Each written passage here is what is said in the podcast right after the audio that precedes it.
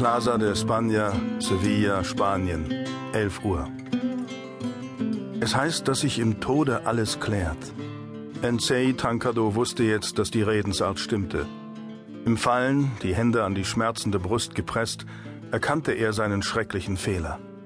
Besorgte Menschen tauchten in seinem Gesichtsfeld auf, beugten sich über ihn, bemühten sich, ihm zu helfen, aber Ensei Tankado wollte keine Hilfe. Dafür war es jetzt zu spät. Bebend hob er die linke Hand und streckte die Finger aus. Schaut auf meine Hand! Neugierige Blicke trafen ihn, doch er spürte, dass ihn keiner verstand. An seinem Finger steckte ein gravierter goldener Ring, die Schriftzeichen blitzten in der andalusischen Sonne. Es war das letzte Licht, das Ensei Tankado in seinem Leben sah. Sie waren in den Smoky Mountains und lagen in einem Himmelbett ihrer Lieblingspension. David lächelte. Was meinst du, Liebling? Würdest du mich heiraten? Sie blickte zu ihm hoch und wusste, dass er der Richtige war, für immer und ewig. Während sie in seine tiefgrünen Augen schaute, erhob sich irgendwo in der Ferne ein nervtötendes Gebimmel. Er strebte von ihr fort. Sie streckte die Arme nach ihm aus und griff ins Leere. Das Geklingel des Telefons riss Susan Fletcher endgültig aus ihrem Traum. Sie holte tief Luft, setzte sich auf und tastete nach dem Hörer. Hallo? Susan, hier ist David. Habe ich dich geweckt? Sie lächelte und drehte sich auf die Seite. Ich habe gerade von dir geträumt. Komm rüber. Lass uns ein paar hübsche Sachen miteinander machen. Er lachte. Draußen ist's noch dunkel. Hm, Sie stöhnte verführerisch. Dann musst du erst recht rüberkommen. Bevor wir losfahren, ist noch genug Zeit zum Ausschlafen. David stieß einen frustrierten Seufzer aus. Wegen der geplanten Fahrt rufe ich ja an. Wir müssen sie leider verschieben.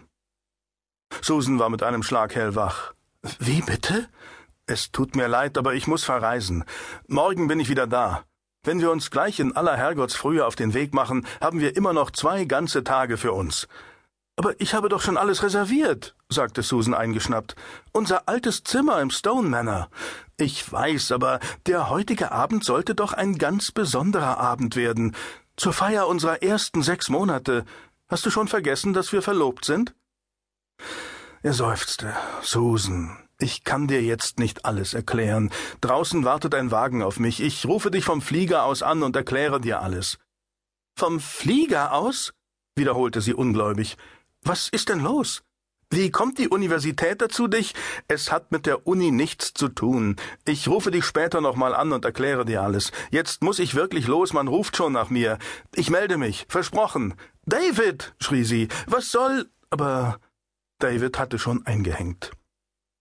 Sie lag noch stundenlang wach und wartete auf den Anruf, doch das Telefon blieb stumm.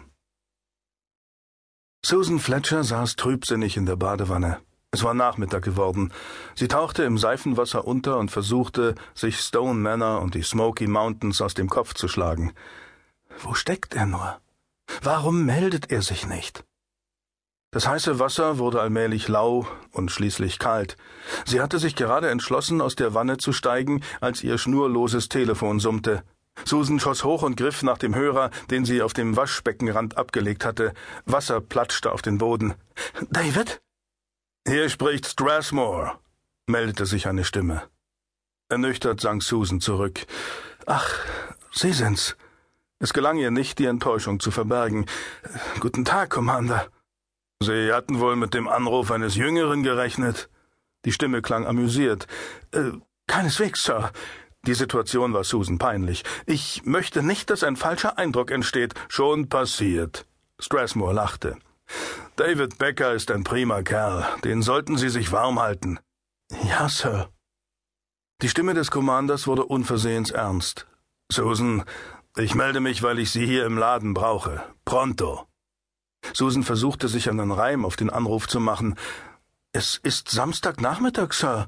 Normalerweise haben wir. Weiß ich, sagte Strathmore ruhig. Aber es handelt sich um einen Notfall. Susan saß senkrecht in der Wanne. Ein Notfall? Sie hatte dieses Wort noch nie über Commander Strathmores Lippen kommen hören. Ein Notfall?